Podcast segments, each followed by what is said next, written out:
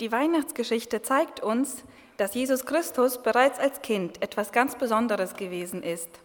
Niemand anders als die Weisen aus dem Osten, bei denen es sich um Astrologen handelte, kamen, um Jesus die Ehre zu erweisen.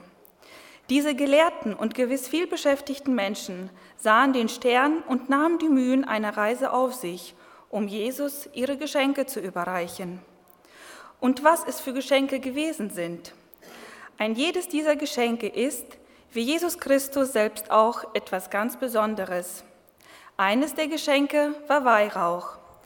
Bei dem Weihrauch handelte es sich um ein wohlriechendes Harz. Dieses war ein Bestandteil des heiligen Räucherwerks und wurde im Tempeldienst gebraucht.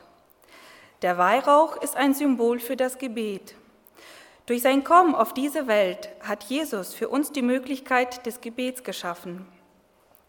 Er selbst bringt uns mit dem Vater unser das Beten bei. Das Gebet ist ein persönliches Gespräch mit Gott. Es ist der kürzeste Weg, um mit Gott in Verbindung zu treten.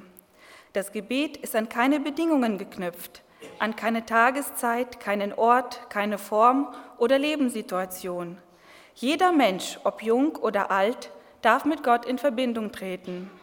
Und das Wunderbare daran ist, dass Gottes Terminkalender nie zu voll ist um nicht auf ein jedes einzelne Gebet zu hören. Jemand sagte einmal, Gott ist nur ein Gebet entfernt. Ist das nicht wunderbar?